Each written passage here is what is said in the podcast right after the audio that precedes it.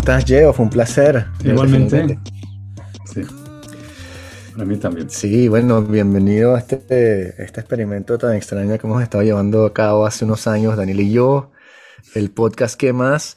Y, este, y bueno, bien interesante estar contigo. Em, porque fuimos recomendados, estábamos buscando gente que quisiera hablar sobre, bueno, sobre temas relacionados a, Venezuela y hace unos meses estuvimos hablando, hace unas semanas, sobre todo el, problema, el problema del Me Too en Venezuela que se disparó y bueno, hubo escritores involucrados y todo eso.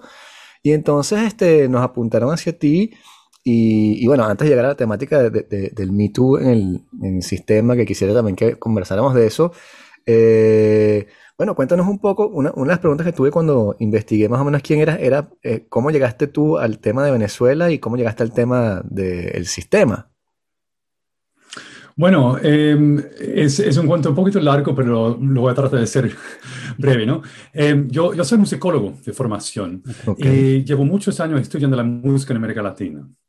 Entonces, yo em, fue como más o menos a principios de los 2000, em, estaba tomando un avión eh, en América Latina y leí un artículo en una revista eh, dentro del avión, era sobre el sistema. Em, y en ese momento no, todavía no había empezado como el gran boom en Europa de eso, entonces fue la primera vez que había escuchado eso, pero me llamó mucho la atención. Y pensé, un día me gustaría investigar este tema, me, me pareció tan interesante, ¿no? Pero pasaron unos años y, y bueno, estaba investigando otros temas en otros países. Y después, en 2007, em, vino la, la, orquesta Simón Bolívar a, a, Gran Bretaña, a Londres, para, para su, su, concierto, famoso, famoso concierto en los Proms en 2007. Y como ya había leído sobre la orquesta, fui al concierto. Eh, y también leí artículos en la prensa y, y vi un documental sobre el sistema y, salí del concierto y dije, esto es una maravilla, lo tengo que investigar. O sea, investigar la música en América Latina es lo que hago y esto, esto va a ser mi próximo tema de, de investigación. Entonces, eso fue en 2007 y 2008 fui a Venezuela por primera vez. Pasé unas semanas ahí, hice lo mismo en 2009 y en 2010 llegué a Venezuela por un año y pasé un año entero en, en, en Venezuela de 2010 a 2011 Em, dentro del sistema, investigando el, el, sistema a tiempo completo. Wow, e, es súper raro. Eh, tu idioma nativo, por supuesto, no, no es el español. ¿Hablabas español antes de todo Sí, sí, o sea, yo, yo aprendí, aprendí español de, grande, o sea, no hablaba ni una palabra hasta como los 26, 27 años. Okay. Em, y después eh, me enamoré de, la música latinoamericana empecé a aprender. Entonces ya hablaba cuando, llega, cuando llegué a Venezuela, sí. Eh, además, bueno, el impulso de, de medios que que tiene o que tuvo el sistema, mm. creo que también, bueno, tú mismo eso caíste por ahí, ¿no? Por un, por un, por una promoción, este, en alguna revista, ¿no? Y eh, me parece curioso también porque yo diría que en una lengua que no es la tuya, es, mm, me parece mucho más fácil ser seducido porque quizás haya, sabes, algunas sutilezas que te pierdes porque porque no es tu cultura, no creciste en el lugar, no conoces el background de, los distintos actores, ¿no? Em, claro. Eh, ¿cómo, es ese proceso de... me imagino que primero estabas maravillado y, luego progresivamente te fuiste desencantando. Me interesa mucho saber cómo es eso, ¿no? ¿Cómo, cómo fue sucediendo ese proceso? Sí, y, bueno, mi, primer acercamiento eh, fue a través de los medios internacionales, no nacionales, ¿no? Entonces, y, esos mismos periodistas internacionales, o sea, extranjeros, habían sido seducidos por, por digamos, el, el mito, ¿no? O la promoción o la autopromoción. Entonces, eso fue como un primer filtro. Entonces, yo lo que, lo que yo leía, lo que yo veía era a través de ese filtro. Y, entonces eso fue, yo, llegué a Venezuela con, con, esa imagen, ¿no? Pero como em, empecé a, a, a, estudiar, eh, investigar dentro del sistema y empecé a conocer a músicos y observar, etcétera. Y bueno, hasta cierto punto yo creo que es normal eh, eh, en cualquier institución grande, uno se da cuenta que, que, las instituciones son complejas, que tienen muchos aspectos, que no todo es color de rosa, ¿no? Entonces, hay, hay algo muy normal, creo que en ese, en, ese proceso que podría pasar en cualquier otra institución como mi universidad donde trabajo, como en la BBC, no sé, donde sea, ¿no? Em, y, pero yo creo que el sistema sí es una institución muy compleja, ¿no? Em, y entonces empezaron a, contarme sobre algunas de las complejidades porque estaba haciendo entrevistas con músicos, pero también conversando más, de forma más libre, informal, ¿no? Conociendo a la gente, no era como una entrevista formal y ya, sino conociendo a la gente durante el tiempo, entonces uno se hace, uno se hace amigos y empiezan a contar cosas, ¿no? Entonces, en parte, empecé a, a, a ver más de la institución simplemente porque resto los músicos que trabajaban ahí, ¿no?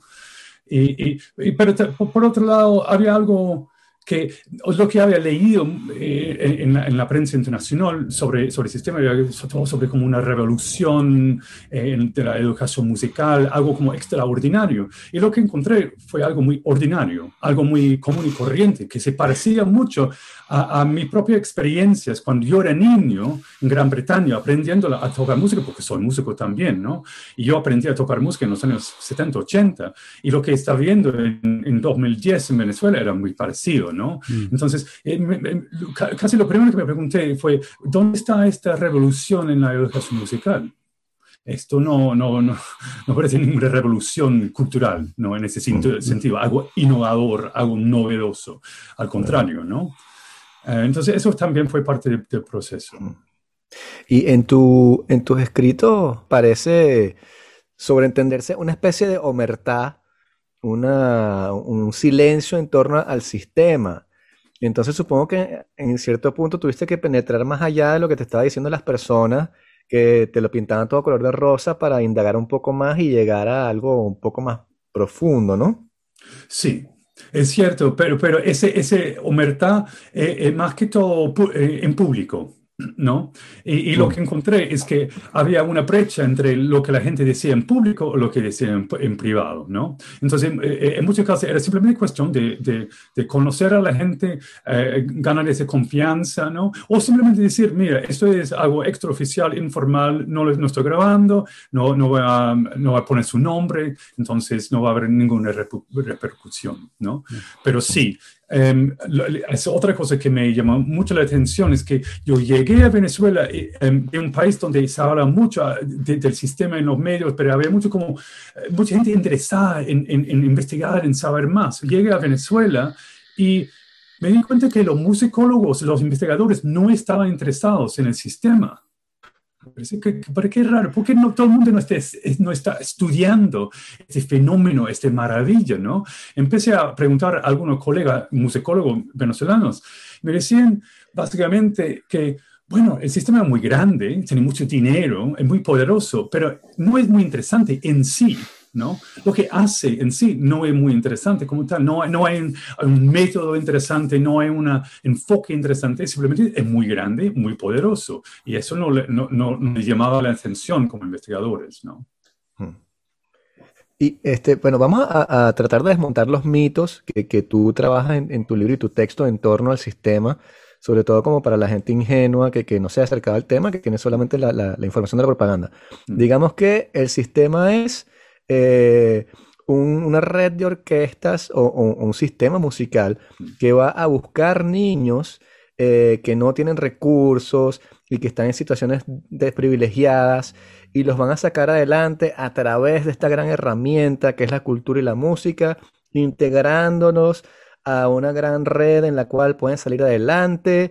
Y entonces eso ha revolucionado la cosa y entonces echamos en los barrios que de pronto hubiesen sido malandros o gángster, que ahora le dieron un violín, y entonces el tipo en vez de disparar, lo que está es tocando ahí Tchaikovsky con Dudamel. Algo así es más o menos la propaganda que, se, difunde, ¿no? Sí, sí. Em, y como en cualquier buen mito, hay un elemento de verdad, ¿no? Em, pero también hay, mucho que no, que no es tan, tan cierto ahí. Y en primer lugar, eh, el sistema no busca a nadie. Eh, el sistema eh, tiene sus su escuelas de música, sus núcleos, ¿no? Y, las puertas están abiertas a, a todos, em, mientras, que, mientras que hay cupo, ¿no? Em, pero pero, pero no buscan a nadie. Entonces, em, los que estudian ahí son los que llegan ahí.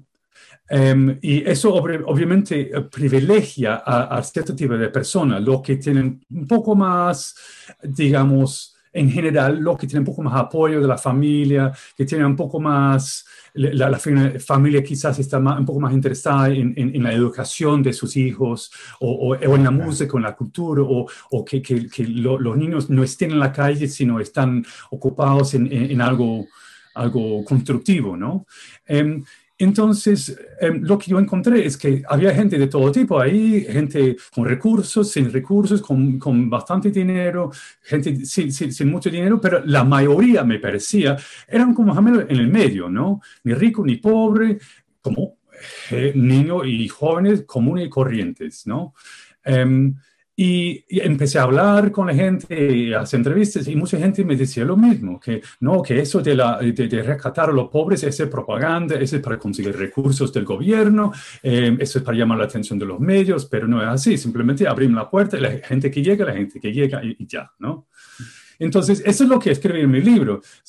Era como un, una hipótesis más que una conclusión, porque no, no había, no, no, podía hacer ninguna medida científica de eso, ¿no? Porque eso es algo que, que tendría que ser una institución muy grande con muchos recursos. Un investigador, investigador, solo no puede hacer eso, pero mi hipótesis era que eso no era cierto, que solo una pequeña, un pequeño porcentaje de los niños eran de, de, bajos recursos o de, de, familias muy pobres. Después, en 2017, salió una evaluación de la, del Banco Interamericano de Desarrollo, que es el BID, que es el, banco que financia el sistema, y ellos concluyeron que 16 17% de los niños en el sistema vienen de familias pobres que es casi lo mismo que yo había escrito en mi libro. Pero ahora eso venía de la institución que había hecho una evaluación de mil dólares, un millón de dólares, pero un millón de dólares, y habían sacado esa conclusión.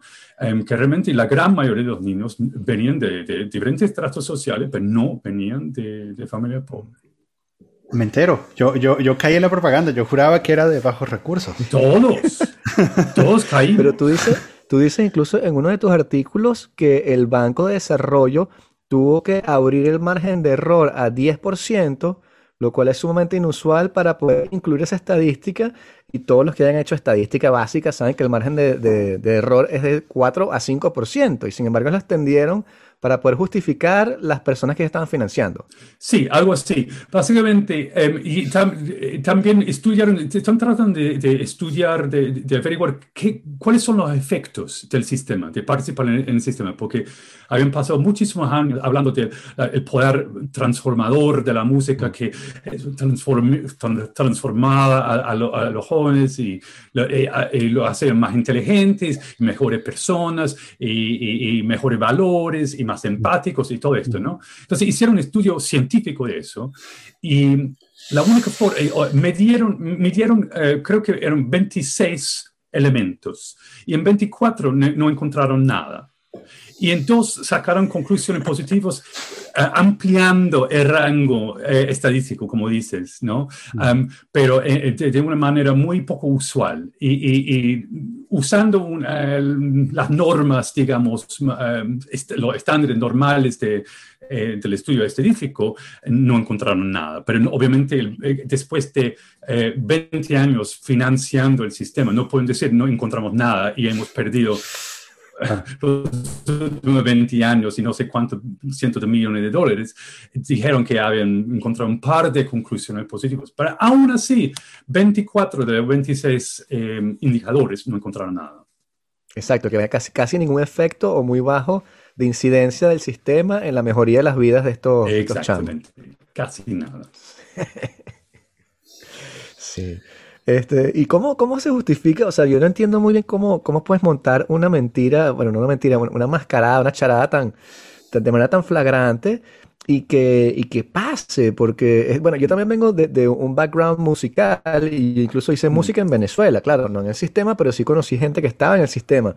Eh, y yo también escuché mucho ese cuento de que iban a buscar gente en los barrios este, y lo sacaban adelante, y sí conocí gente que tenía muy pocos, pocos recursos que sí salió adelante de esa manera, pero, pero que, que monten esa charada y que funcione durante, aunque sea 20 años, porque como dices tú, mm. Tú dices, este, estamos desarrollando a los niños a través de la música, y bueno, ¿dónde están los datos? No los hay, y cuando finalmente 20 años más tarde produces los datos, los falsificas para justificar que tú eres la persona que le estás dando plata a, esta, a este sistema para desarrollar el país y que no están desarrollando nada, este, e, es una de las, eh, de las estafas más mejor montadas del chavismo, podría decirse. Bueno, eh, yo, yo, creo que, que, eh, como dije anteriormente, hay un elemento de verdad en este mito, ¿no? Porque ese 17% de los niños que sí vienen de, familias pobres quiere decir que sí, puede conocer, todos conocemos a, individuos que, que, que, forman parte de ese de, ese grupo, ¿no? Entonces no es que, que, no exista, es que no, eso es una pequeña minoría, ¿no? Mm. Y en cuanto a, cómo, cómo, se montó y cómo se ha mantenido este mito durante tantas décadas, es un tema muy interesante. Y yo creo que hay muchos aspectos, pero lo más importante para mí es que... a a, todo el mundo le gusta este mito y a mucha gente es como eh, le, favorece o, les aporta algo este mito, ¿no? Y, en cambio, ¿quién va a estar en contra de, un cuento de este tipo, ¿no? Este cuento sobre el poder de la música para transformar las vidas. O sea, ¿qué tipo de persona se pondría a este mito? Entonces, y en parte eso, ¿no? Porque es, es, es, es es, es, un mito que, que, que, es muy atractivo para los músicos, porque es que, wow, no eres solo músico, sino es, eh, estás transformando el mundo, estás cambiando la vida de mucha gente, ¿no? Mm. Le encanta a la industria de la música clásica, porque no es solamente música clásica, es una fuerza em, social, ¿no? Para, para, para mejor, ¿no? Em, y, les, les, encanta a, los gobiernos porque em, puede ser caro, pero mucho menos caro que otras intervenciones, em, menos, menos visibles, menos... Um, Glamorosas. Sí. exactamente, ¿no? Entonces, eh, eh, no solamente en Venezuela, sino en muchas partes, em, eh, a los políticos les gusta invertir en este, en este mito porque, porque es algo muy visible, muy audible y, llama mucho la atención de, de, de, la gente, de, los votantes, ¿no? Em, entonces, le conviene a todo el mundo em, este mito, creer en este mito o, o, fingir que creen en este mito. Mm. Cuando estaba leyendo eh, eso, algunos de los eh, artículos que, nos pasaste, eh, me di cuenta por primera vez que, que, también esta idea de la acción social por la música tiene aparentemente un aspecto negativo, ¿no? O sea, que hay incluso críticos de, de el, acercamiento o la forma o el mismo concepto de de la ascensión social eh, a través de la música, ¿no? Sí, eh, eh, yo, creo que una, una, una, cosa clave para mí es que yo, yo sí creo, y, mm, es algo comprobado, que sí, la música tiene un poder, pero no es necesariamente un poder para, para bien, ¿no? entonces yo lo veo como un poder muy ambiguo. Eh, no, es un poder ni, poder ni bueno ni malo, sino puede ser cualquier de los dos o, o, o, eh, eh, o entre estos extremos, ¿no? Entonces, yo creo que em, esa acción social puede ser una acción em, positiva, ¿no? Pero también puede ser una acción negativa. O sea, la música se utiliza en muchos contextos, digamos, políticos o... Em, Em, pero también, no sé, como una forma de tortura y cosas así. Entonces, no es mm. un poder necesariamente em, positivo, ¿no?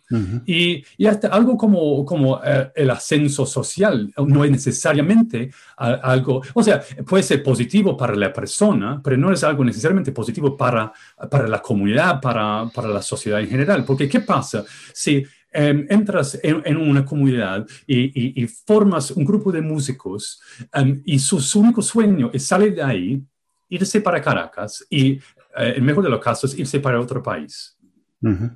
¿Qué pasa? ¿Qué pasa? Es que muchos de los niños más talentosos salen de la comunidad, se van, hacen su carrera en otra parte y, y, ¿qué, ¿qué, es lo que queda ahí? ¿no? ¿Qué es lo que queda ahí? Y eso no es criticar a nadie que ha hecho eso. No. Porque a nivel individual ese, ese camino eh, tiene mucho sentido, ¿no? Todo el mundo quiere una vida mejor, etcétera, etcétera, ¿no? Pero si lo es desde una perspectiva social o, comunal, em, es un poco como que, pero entonces, ¿qué pasa con la comunidad? ¿Qué pasa con la sociedad? ¿Qué, qué pasa con el colectivo? Y entonces hay un pensamiento muy individualista en la música clásica, a pesar de esa imagen de la orquesta como la comunidad, que el, lo, colectivo, pero en realidad la carrera musical en la música clásica es una carrera individual, ¿no? Y, competitiva, ¿no? Competitiva a nivel competitivo, ¿no? Entonces tú, tú subes y tu compañero de atril se queda ahí, ¿no? Claro. Em, entonces, eh, detrás de, de, este, se habla mucho del, eh, de trabajo en equipo, em, del trabajo colectivo, pero realmente es, eh, el tema es mucho más complejo que eso, ¿no? Porque sí, está tocando al lado de otros músicos, pero eso no es lo mismo que trabajo en equipo, porque trabajo en equipo es cuando están tratando de resolver un problema juntos para salir adelante todos juntos, ¿no? Y, y la música clásica de, la orquesta no funciona así. En primer lugar, no hay ningún problema para resolver, porque simplemente es un director ahí que dice qué hacer. Entonces no están trabajando juntos, ¿no? Eh, y dos, ese aspecto um, competitivo y, es, eh, la audición es individual y el músico que, que, sube de rango, que, que, que, se lo llevan a Caracas o, o, mm. o, que gana un, una plaza en una orquesta en el exterior, esa es una, una cosa individual. Claro, sí, sí, además eh, que bueno, y terminan por supuesto convirtiéndose en superestrellas, pero a la vez eh, de alguna manera propagandistas del, del, sistema, ¿no? O sea, son también, eh, eh, como, bueno, el caso más famoso de, Dudamel, que, que, es a la vez esta figura de que es un propagandista del sistema y del Estado, pero a la vez, bueno, está en, es un privilegiado sin dudas, ¿no? O sea, que está, que, que además... Em, es difícil compaginar esta, eh, es uno de esos casos en los que es difícil compaginar todo esto que nos han vendido de, el, mito de los niños que salen del barrio con, ¿sabes? Con ese tipo que termina este, viviendo en París o, viviendo en Los Ángeles y después en París, ¿no? y, ¿sabes? y, codeándose eh, eh, de una manera que además eh, eh, es bastante sorprendente, ¿no? Codiándose con poderosos y eso, ¿no? Y, haciendo propaganda a los poderosos también. Sí, es una figura muy, también muy, muy, muy complicada, muy, muy criticada en Venezuela. No, no tanto afuera, o sea, es algo que, que veo mucho que, como hablando con venezolanos y no venezolanos, es que, que mucha gente fuera de Venezuela no entiende, y no, es capaz de entender que, que, lo critica mucho en, Venezuela, ¿no? Em, pero sí, yo, yo, yo, yo, sigo esos debates en, las redes sociales y yo veo las reacciones de gente que conozco y gente que no, em, y reacciones muy fuertes, ¿no? Y, entiendo bien esas reacciones, pero sí, es un símbolo muy, muy, muy, muy contradictorio, ¿no? sí, divisivo, ¿no? Sí, porque sale del...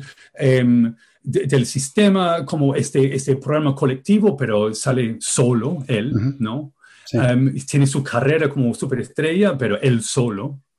Em, sale como embajador del, de la revolución bolivariana, ¿no? Pero está ahí en Los Ángeles codeando con, con, con, la gente de Hollywood, ¿no? Entonces, políticamente, económicamente, hasta musicalmente, hay, hay como muchas contradicciones ahí. ¿no? Sí, claro, y nosotros, eh, los migrantes, tenemos también, por supuesto, como una, una relación bastante difícil, incluso con el sistema, ¿no? O sea, yo lo, hablo, puedo hablar nada más a nivel personal, pero es algo que, que, he hablado con otras personas. Eh, claro, para nosotros, eh, el sistema, Abreu y Dudamel, este, son también funcionarios del gobierno, o eran funcionarios del gobierno de Chávez, ¿no? O sea, ni siquiera, ni siquiera de Maduro, ¿no? Y entonces, claro, yo siento un rechazo particular, no porque hayan hecho una cosa puntual, en el caso de Amel sí, pero no porque hayan hecho una cosa puntual, sino porque sencillamente era parte del aparato de propaganda, ¿no? Sí.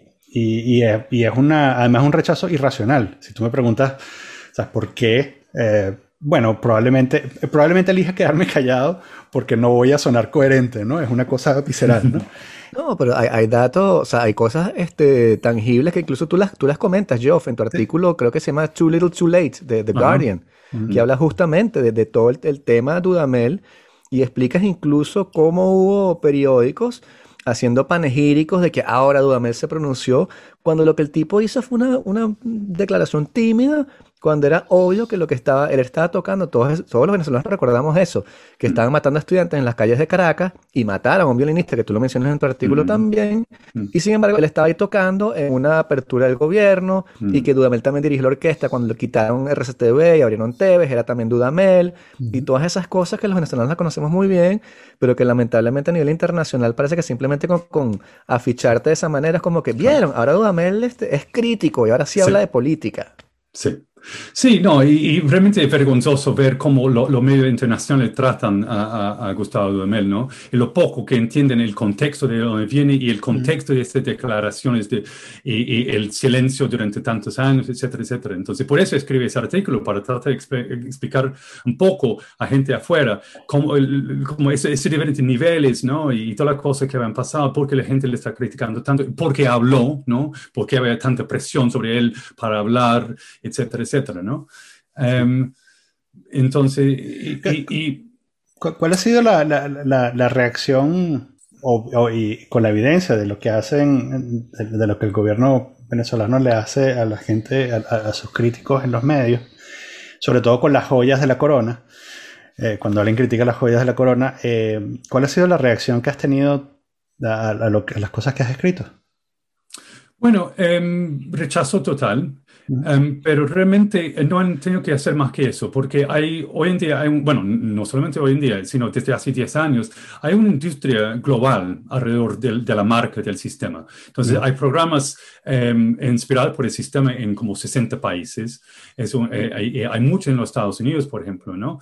Entonces, em, por ejemplo, cuando salió mi libro, eh, no solamente lo rechazó el sistema de Venezuela, sino mm. también todos sus sucursales, todos sus aliados en todos los otros países, ¿no? Em, entonces, realmente no tienen que, que hacer mucho porque em, sus aliados salieron en la prensa atacando mi libro, atacando mi investigación, etcétera, mm. etcétera. Y con eso lograron básicamente tapar otra vez todo lo que había escrito, porque mm. em, diciendo que yo no era confiable, que no había investigado bien, que no había hablado con tal, que no había hecho esto, que y entonces defendiendo obviamente sus intereses, defendiendo su, este, esa industria que había montado em, sobre ese fundamento de la marca del sistema que no podían dejar dañarse, ¿no? Mm. Y así básicamente se, se, enterró otra vez mi, mi, libro de esa manera. Entonces no, no tuvieron que hacer más, más, que eso. Em, y, y fue interesante. Eh, perdón. A nivel, personal, ¿Al nivel personal has tenido algún tipo de, de, de, efectos el hecho de que hayas hecho esa investigación? Em, no, a, nivel personal, realmente no. O sea, mm, no sé exactamente qué quiere decir por personal. Si quieres decir que, que hago un roce con, con, alguien o si quieres decir como más me afectado personalmente. O... Te, te, cuesta después conseguir este, que te publiquen otras cosas o te ponen trabas o no quieren sacarte en los medios. Bueno, o sea, tengo la suerte de, ser académico, ¿no? Ser profesor de universidad. Y en ese sentido, no hay, no, eh, eh, eh, ese, sistema funciona de otra manera. Entonces, puedo publicar artículos académicos, pero es que con ese artículo que nadie lo lee. ¿no? Em, y, y, si, si, quieres salir, si, si, quieres escribir algo en los medios, eso es mucho más complicado, ¿no? Um, y, hay, eh, un problema es que muchos periodistas de música clásica en todo el mundo han escrito em, artículos positivos, han apoyado el sistema eh, durante muchos años. Entonces muchos no quieren saber de críticas del sistema, ¿no? No quieren publicar, no quieren entrevistar, no quieren, realmente no quieren saber nada de eso, porque mm. forman parte de esta gran máquina, ¿no? De la, de la industria de la música clásica. el periodismo forma parte de eso. Y, y, realmente hay poca gente que quiere escuchar lo que, lo que yo digo, ¿no? Porque es muy inconveniente para, para mucha gente. Um, como dije al principio, el mito eh, le sirve mucho más que, que, que, la verdad más compleja. Mm, claro. Eh, y justamente este hablando de mitos, perdón, este, no, que hay otra parte de tu, de tu libro de, bueno, de, tu trabajo, que me pareció súper interesante, que fue cuando tú desmontas como la imagen esa de una especie de, sistema de orquestas, todas happy, en el cual todo el mundo está conciliado consigo mismo, y dice que lo que tú te conseguiste fue un sistema tiránico, casi que autocrático, vertical, estalinista, en el cual la gente era explotada y dice, bueno, tú haces lo que te dicen y ya, y no tienes derecho a, a decir absolutamente nada. Sí, funciona como una orquesta. Em, eh, o sea, al, estilo antiguo, ¿no?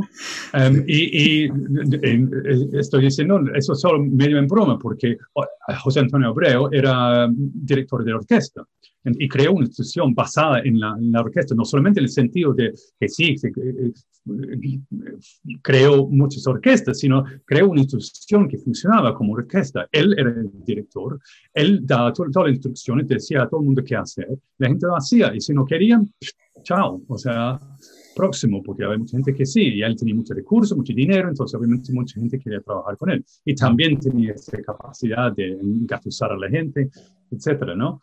Em, pero sí, eh, eh, él era un tirano y, manejaba el, sistema como, una, como un régimen autocrático, ¿no?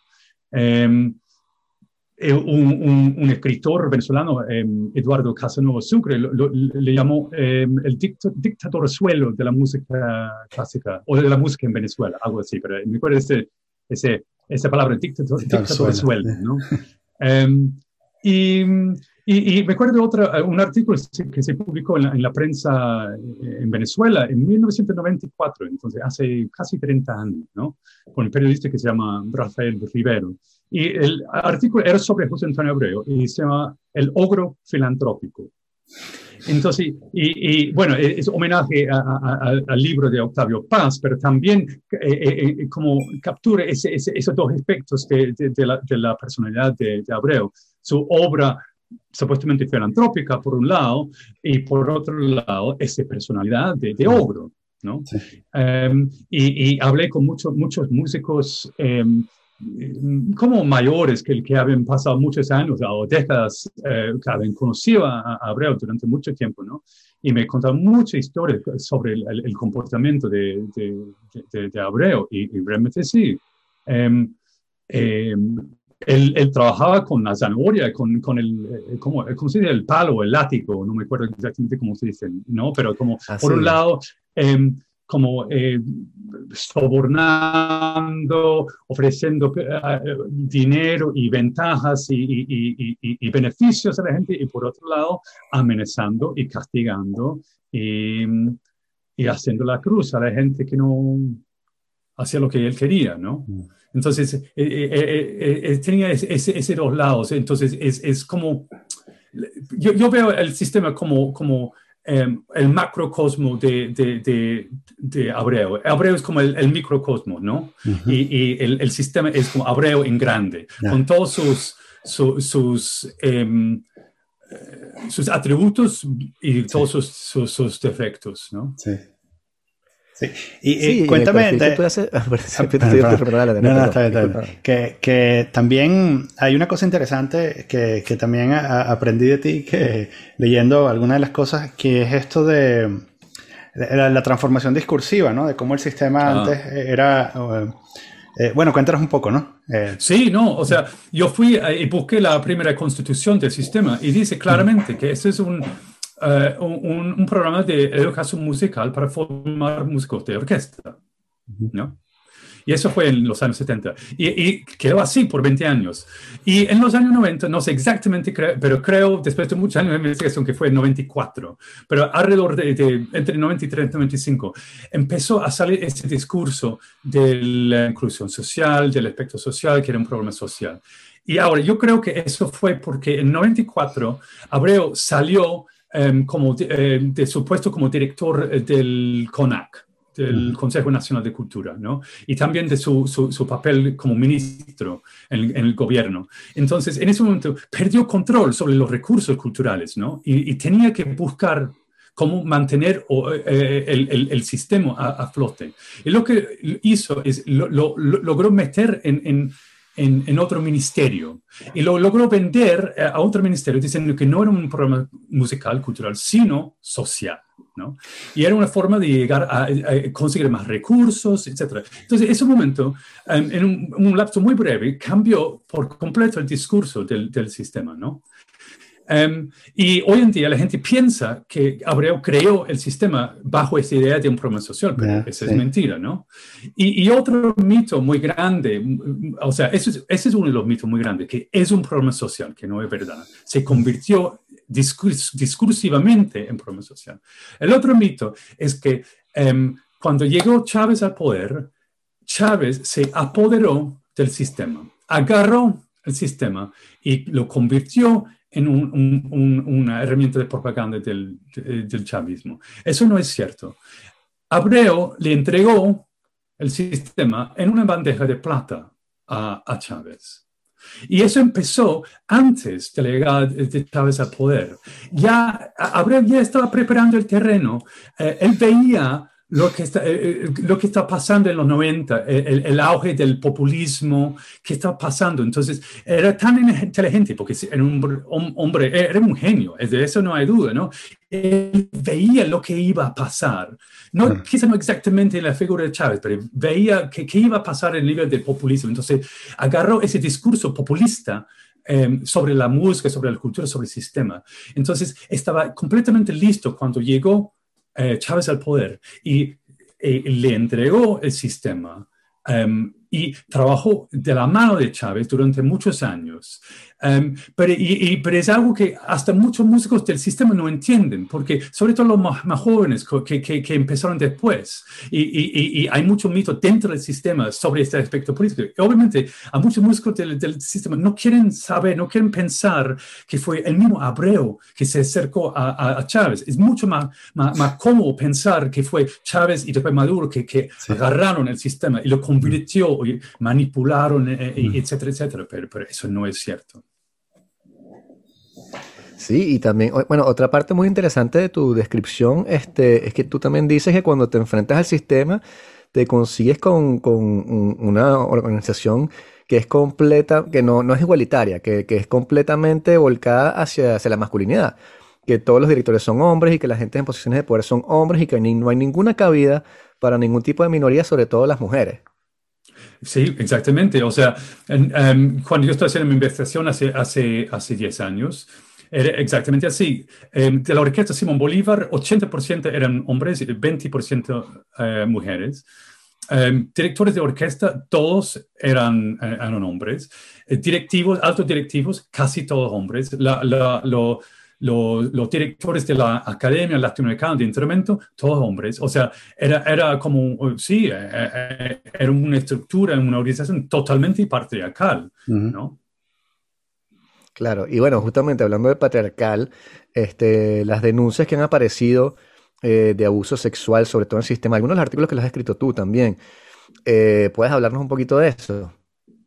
Sí, bueno, ¿dónde empezar? Supongo que empezar que yo, yo me di cuenta de ese aspecto cuando estaba en Venezuela hace 10 años, ¿no? Em, no, no, lo estaba investigando directamente, ¿no? Es algo que, que, que, surgía en, en, entrevistas y también observaba cosas, no directamente, pero cosas que me causaban sospecha, ¿no? Em, y, y, después de, hacer muchas entrevistas y, y, y, todo eso, me di cuenta que, que, eh, eso era un problema en ese sistema. Pero no tenía suficiente información para, para hacer, digamos, una denuncia directa, para no, eh, nombrar nombres, ¿no?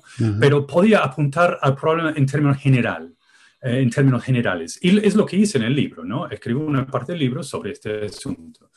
Ahora, cuando se publicó el libro, em, el sistema salió y, declaró, y, dijo que lo que había dicho era completamente falso. Y el asunto se quedó ahí, no se investigó, em, simplemente se tapó, se enterró y, se quedó ahí, ¿no?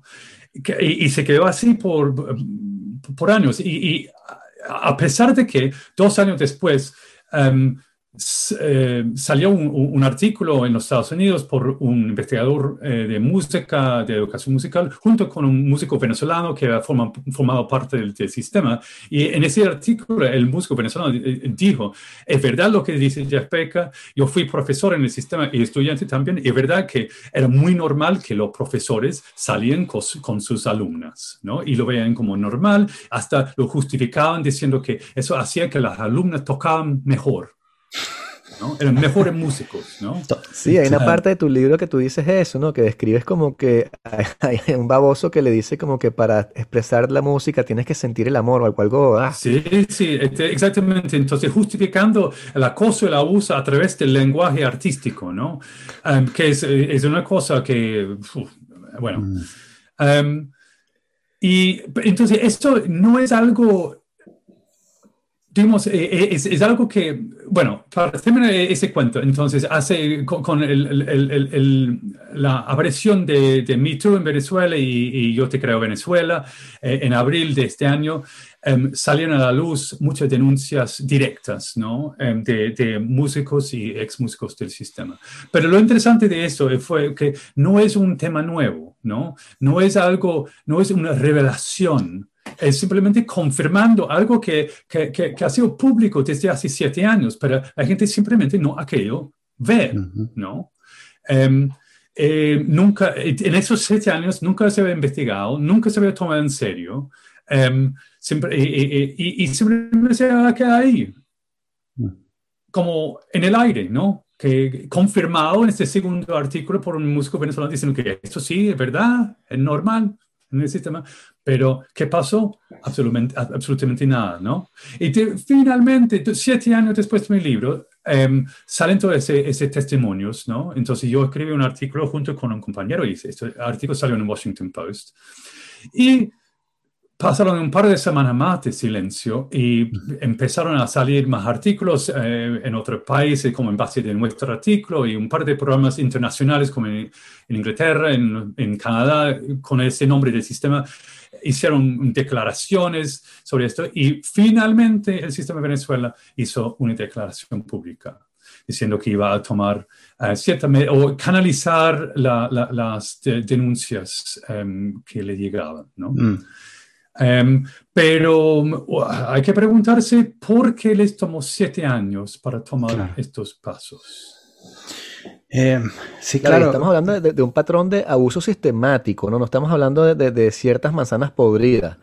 Estamos hablando de un patrón que se va repitiendo y que está instaurado de esa manera y que a pesar de que tú quites a las personas va a seguir apareciendo, ¿no? Sí, porque um, tiene raíces tanto en la institución del sistema como en la forma de educación musical que, que, mm. maneja, ¿no? que hace.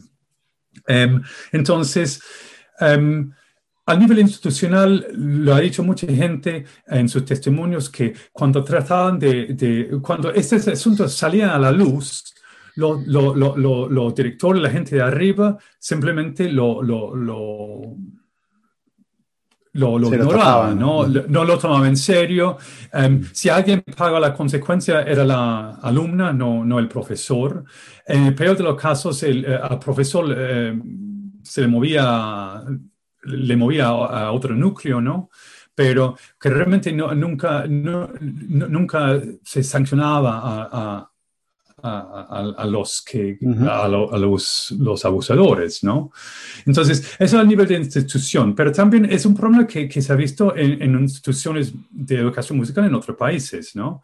Eh, en, en, Gran Bretaña ha habido muchos escándalos de este tipo también, en otros países. Entonces, no es un fenómeno solamente del sistema, es algo que forma parte, lamentablemente, de la formación eh, de, eh, de, alto nivel en, en la música clásica. Eh, um, eso te iba a preguntar, ¿es característico de la música clásica? O sea, es algo que... Pero sucede, digamos, con el mismo nivel de, de encubrimiento. ¿Piensas tú que hay algo, algún factor social que lo hace distinto? O sea, por ejemplo, en el Reino Unido, uh, ¿qué pasa cuando, cuando se descubre algo así? Bueno, um, aquí también fue un secreto a voces por mucho tiempo. Entonces, creo que no puedo em, elevar em, este país ni su institución musical como, como ejemplo en ese sentido. O sea, ahora se está tomando más en serio, pero aquí también le tomo mucho tiempo. Y entonces yo creo que tenemos que ver con... Con, con es, es, un asunto que, que, que, la, la, industria, el mundo, el sector de la música clásica no quiere saber, no quiere ver, no quiere mm. entender, ¿no? Em, y eso es algo que va mucho más allá del, del sistema. Pero lo que pasa, en, yo creo que en el caso del sistema son, son esos, dos, eh, esos dos factores juntos, ¿no? Una institución que no toma, eh, que, que no toma este tipo de asunto en, en serio y una cultura em, educacional que, que, que, tampoco, o que, que, genera este tipo de situación. Y si tú pones estos dos tipos, eh, estos dos factores juntos, tiene un problema bastante grande, ¿no? Em, y, y, y, creo que lo que sí es eh, como más distintivo del, del sistema es que yo, yo, lo que, como yo lo veo, es que el problema del sistema no es solamente eh, un problema de abuso y acoso sexual, sino yo lo veo como eh, muy vinculado a, al abuso de poder, ¿no? Yo creo que este asunto, em, el, abuso y el acoso sexual es una faceta del, abuso de poder en general. Mm. Y yo, yo veo al sistema como un sistema abusivo en muchos sentidos, ¿no? Y esto es solamente un elemento de ese, ese abuso, ¿no? Es obviamente lo más llamativo es, eh, eh, eh, en muchos sentidos, ¿no? Pero, pero también hay otro tipo de, de, de abuso que tiene que ver con eh, eh, eh, con el poder, ¿no? Y es algo que, que es que, que, mucho más presente o mucho más, más fuerte en una institución tan vertical, ¿no? Donde se concentra tanto el poder arriba um, y, y, hay muy poco, la gente, la gente abajo tiene, tiene, poco poder, poca voz, ¿no? Entonces tiene esa pirámide, y la gente arriba tiene muchísimo poder, los de abajo, nada. Y, en situaciones donde la gente común y corriente, en este caso los estudiantes, los profesores eh, de, de, de, cumplir el nivel, si no tienen voz, si no, no tienen poder, si tienen miedo que, de que si hablan le van a, le, van a votar. Em, mm. Entonces, eh, eh, todo surge de ahí, creo yo, ¿no? Una relación abusiva de poder entre los de arriba y los de abajo. ¿Crees que tiene que ver algo con, con la, la, estructura misma de, o la orquesta, ¿sabes? La, estructura misma de la orquesta con el director o, o, o, el, o el, hecho de que, se, de que es un ambiente muy competitivo. ¿Cuál crees tú que son los factores que hacen? Sí, sí, esos dos elementos. O sea, em, obviamente hoy en día ya no hay tantos directores de ese tipo, pero eso es el estereotipo del director de orquesta por, por alguna razón, ¿no? Porque históricamente el, director ha funcionado de esa manera, ¿no? Mm. Em, pero también, eh, entonces, eh, eh, esa desigualdad de poder es, es, es, algo muy llamativo, es muy característico de la orquesta, mucho más que, que, que, que muchos otros géneros musicales, donde sí, quizás tienes el, el, líder de, de, de, un grupo, de un conjunto, de una banda, pero, pero, pero a veces tiene tanto poder sobre los otros músicos que, que el director de orquesta, ¿no? Entonces, sí, es una estructura muy desigual, desigual. Pero también la, sí, la, la, la competencia, que es una cosa mm, feroz en, en, en, el sistema, porque hay tantos alumnos y tan poco puestos en, los, las orquestas de alto nivel como la Simón Bolívar, ¿no? Y esa competencia no es una competencia, digamos, una meritocracia donde eh, eh, el mejor sube y, llega ahí, no, porque ¿quiénes son los que deciden quién sube y quién se cae ahí? Son los, los mismos profesores y directores. Entonces, esos eh, directores y, profesores tienen, tienen, mucho poder sobre los alumnos. Y eso es algo, em, e, e, es algo puede ser algo problemático, ¿no? No en todos los casos, por supuesto, porque hay gente que maneja ese poder de forma responsable, pero es peligroso, ¿no? Y, y muchos de los, testimonios que salen de ahí tienen precisamente que ver con eso, ¿no? Sobre el poder que tiene eh, el profesor, el director, sobre la carrera de la joven, ¿no? Y si progresa, no. Entonces, el, deseo de, de, la joven de, de complacer a la persona que, que, que, va a decidir sobre su, su futuro. Sí. ¿no? sobre todo también. Sí, también esa relación de, gurú, ¿no? Esa relación de maestro. que, también se pone como en la música, la cosa del maestro y el pupilo, que no es tanto el, teacher y el alumno, es más, más una cosa de pupilazgo en la cual te identificas con tu maestro y crees en él como una especie de, figura que te va a avanzar, sobre todo cuando eres joven, y entonces te, expones a una serie de abusos. Exactamente. Y, y, hasta a mí eh, me, me, causa un, como, no sé, un, un, disgusto, no sé cómo decirlo, pero esa, esa misma palabra, maestro, ¿no? Es que no, no me gusta para nada. Y es algo que no sé, si, si, uno piensa en, en, en, las raíces de esa, esa palabra, hay como un dominio inherente en, este, en esta palabra. Y, y ese, ese como reverencia con que la gente hablaba del maestro Abreu, ¿no? Um, era como una cosa como, y, y, es algo que escribí en mi libro, que era muy evidente en el sistema, que era, tenía el ambiente de un culto, ¿no? Um, y esa reverencia hacia Abreu. Y, y, la cosa que decían Abreu lo tomaban como, como frases del, como casi de, de, la Biblia o algo así, y lo repetían. Entonces el, periodista llegaba a Venezuela a preguntar a tal director de orquesta o tal músico, lo que sea, eh, qué pensaba sobre un tema. En vez de responder, bueno, yo pienso tal cosa, decían, bueno, como dice, dice el maestro Abreu, y citaban a, a, Abreu, como si fuese como un, un, un, santo, un dios o algo así, ¿no? Entonces, ese aspecto religioso, ese aspecto de culto es algo muy llamativo, ¿no? De, mm, del sistema. Es algo que, que, eh, la música clásica tiene mucho de eso, pero es algo muy exagerado en el caso del, del sistema, ¿no? Y entonces hay muchos paralelos entre eh, el sistema y la Iglesia Católica, que también eso es relevante el tema que estamos, de que estamos hablando ahora, ¿no? Ah, lo dices en el, por, por todos los casos de, de, de, pedofilia y todo eso, ¿no? Exactamente, porque la dinámica de las dos instituciones son muy parecidas, ¿no? Mm. Y no es algo ni siquiera eh, algo que, que, hay que investigar mucho para ver, porque Abreu era un hombre extremadamente religioso, ¿no? Mm. Y su discurso era, si no era muy político, era muy religioso, ¿no? era una mezcla de, de, de religión con, con política. Um, y había toda una mística ahí en la forma que hablaba, ¿no? Um, y lo trataban como si fuese como un, un, sumo sacerdote o algo así, ¿no? Sí. Em, sin embargo, eh, claro, em, em, eh, algunos dirán, bueno, pero estos, qué sé yo, eran, eran las manzanas podridas del sistema, ¿sabes? Abreu, el maestro no era así, etcétera, etcétera, ¿no? Y entonces es un asunto, o sea, no es un problema del sistema, sino que es un problema de algunas personas en el sistema, ¿no? Que es como usualmente lo que, lo que, la, salida, ¿no? La salida que encuentran las personas para proteger sus instituciones, ¿no? Es lo mismo que hace la Iglesia Católica, por ejemplo, ¿no?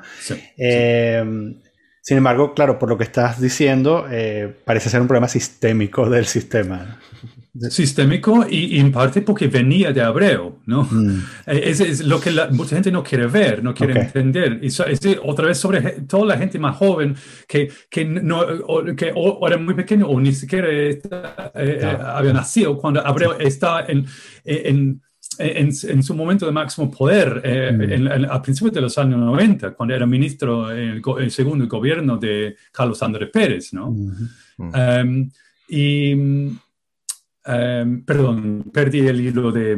No, eh, bueno, al, final eso, que, que quizás no, no, sea un problema de, de manzanas ah, podridas, sino que... Sí, sí, de, de, de Abreu, pero, pero sí, eh, eh, era, era una figura, un personaje muy, muy mm. complejo. Mm. Y, y, como ya dije, ¿no? muchas de las complejidades del, del sistema vienen directamente de Abreu. Mm. Y, y era como como eh, Abreu en, grande, ¿no? Entonces la idea es que Abreu no está al tanto de lo que está pasando en el sistema, que, que la gente, era la culpa de la gente alrededor, los problemas, etcétera, que escuché, mm. hay mucha gente que cree eso, pero la gente que dice, hay gente que no entiende que no entiende cómo era Abreu, el poder que él tenía y su, su, el nivel de, de control que tenía sobre todo. O sea, mm. no era una persona para, para eh, dar instrucciones y después dejar a todo el mundo a trabajar por su parte. No, no, él mm.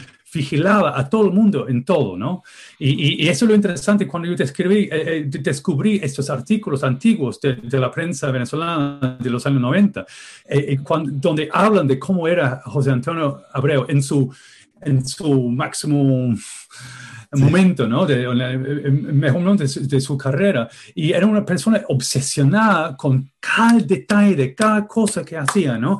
Y, en un artículo sale, sale, no, me acuerdo quién era, quizás era su jefe de comunicaciones, diciendo que Abraham le llamaba a las 3 de la mañana diciendo que había visto una palabra en un artículo, en un periódico en la provincia, que decía tal cosa y que él no estaba conforme con eso, que había que llamar al periodista y corregir eso, y si el periodista no lo corregía, le iba a votar, etcétera, etcétera, ¿no? Entonces, mm. eh, eh, eh, o sea, tiene una obsesión con, con, con, la, y no, no dormía porque estaba tratando de estar tratando de todo. Entonces, que él no sabía qué estaba pasando en el sistema. No, Eso no, no cuadra, claro. ¿no? claro. Y además de este, este artículo que mencionas del, que salió en el Washington Post, eh, ¿qué, otras, em, ¿Qué otras manifestaciones de víctimas hay por ahí que podamos ¿sabes? compartir para que las voces de las víctimas tengan más oídos? O más ojos. Bueno, eh, o sea, eh, me está preguntando qué, sí, en, qué otros sitios eh, en, este artículo. no, o sea, en este artículo hay unos testimonios y ya, o sea, podemos compartir este, este artículo de Washington Post. Pero en qué otros lugares la gente puede conseguir más testimonios de, de víctimas del sistema? Bueno, em, que yo sepa en este momento en, ningún lado, em, porque Em, porque eh, eso no quiere decir que no haya um, víctimas, ¿no? Porque sabemos que sí hay. Um, pero, pero, o sea, es, es un tema que eh, eh, siempre em, la víctima siempre tiene miedo de hablar de, de mm. este tema. Y, y, más todavía en el caso del sistema, porque um, hablar públicamente sobre una institución tan poderosa que tiene tanto control sobre la carrera de, la, de, los músicos. Um, yo, yo, he escuchado directamente de, la boca de, mucha gente, ¿no? La gente tiene miedo de, de, hablar, tiene miedo de lo que le puede hacer el sistema a ellos o a su familia, ¿no? Entonces, hay, hay, hay, hay, hay, mucho, hay mucho miedo. Y, y, y, creo que lo otro es que, es que um, es, hay desconfianza en cuanto a ¿Qué, qué, va a pasar o qué podría pasar si la gente habla? Si algo realmente va a cambiar, ¿no? Entonces yo creo que cada persona que está ahí, que está pensando, no sé si te va a hablar de eso o lo que sea, eh, es, como, bueno, y, y, y, para qué? ¿No? ¿Me van, a, ¿Me van a escuchar? ¿Me van a tomar en serio? ¿Algo va a cambiar o, o, la máquina va a seguir así como ha sido por 46 años? ¿no?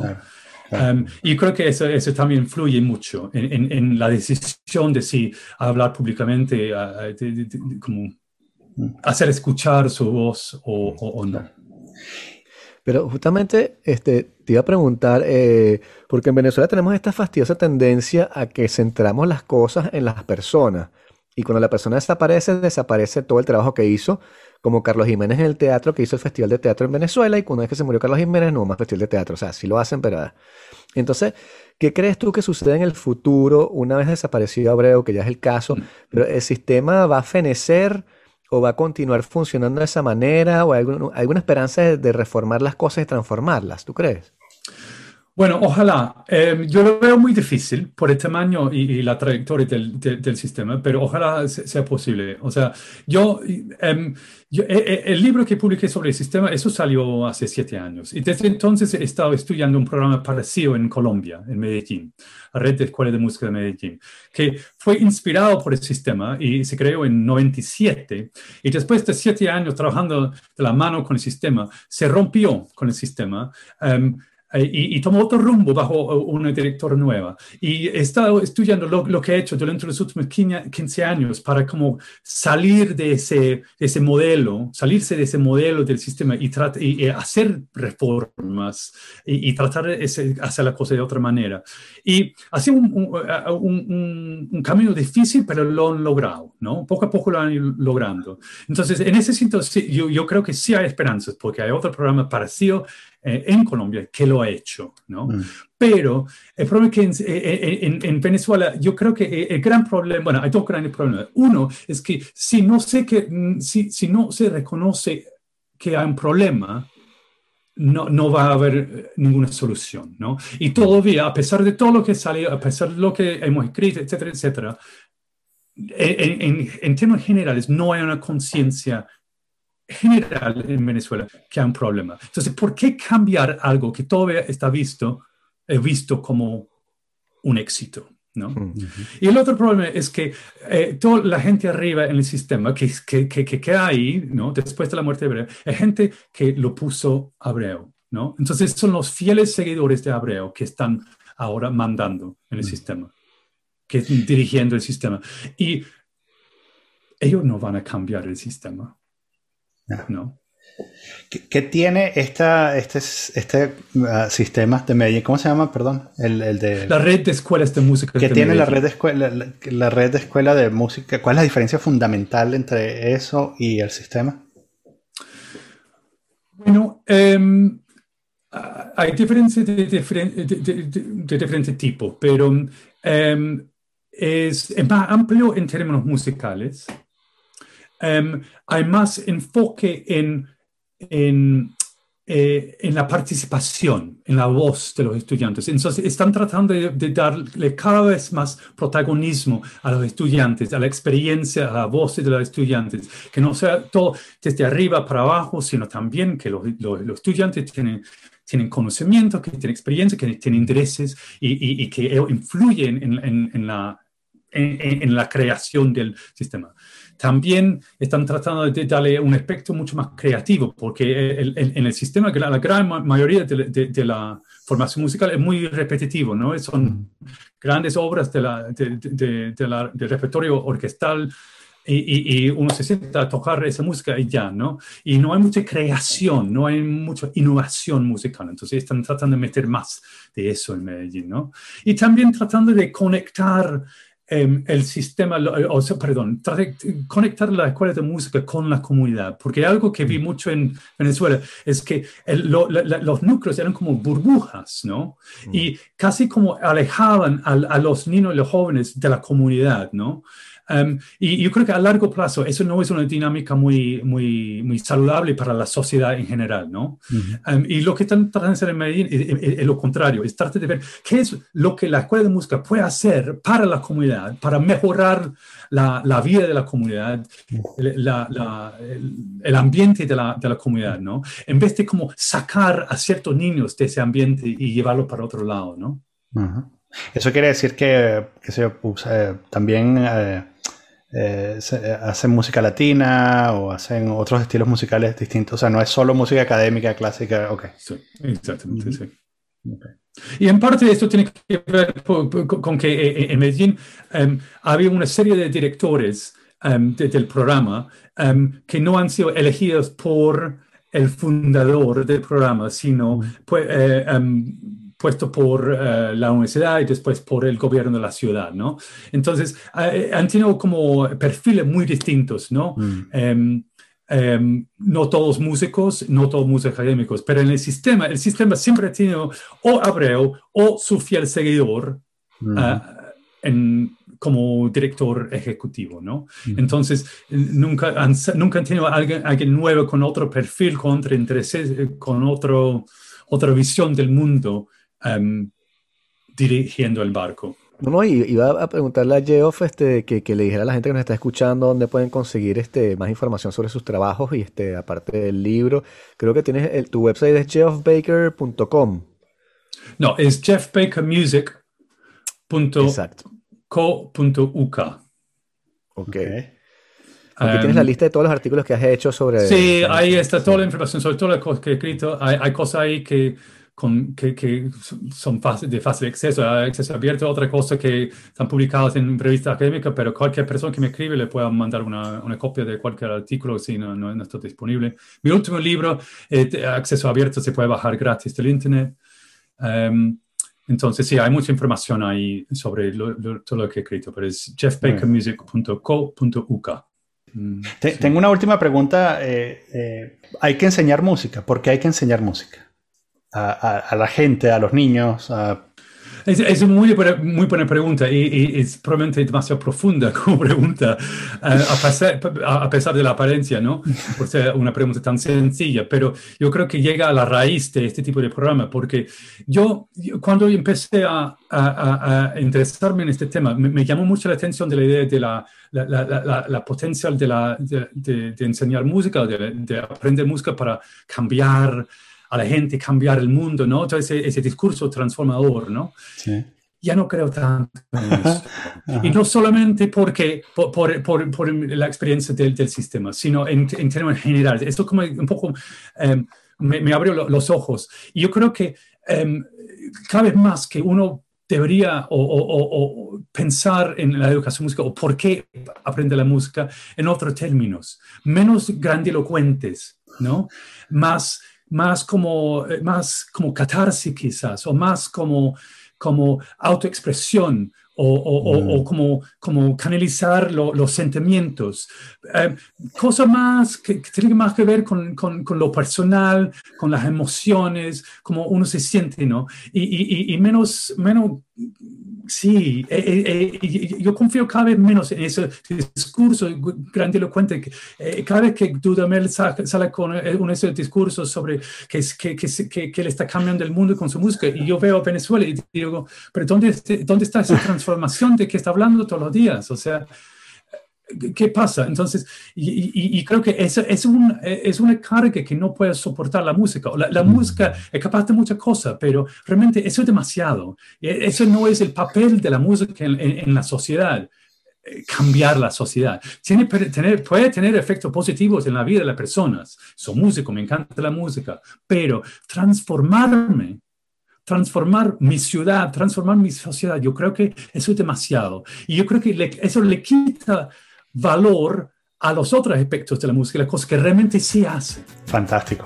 Gracias. Bueno, muchas gracias a ustedes. Bueno, buenas noches.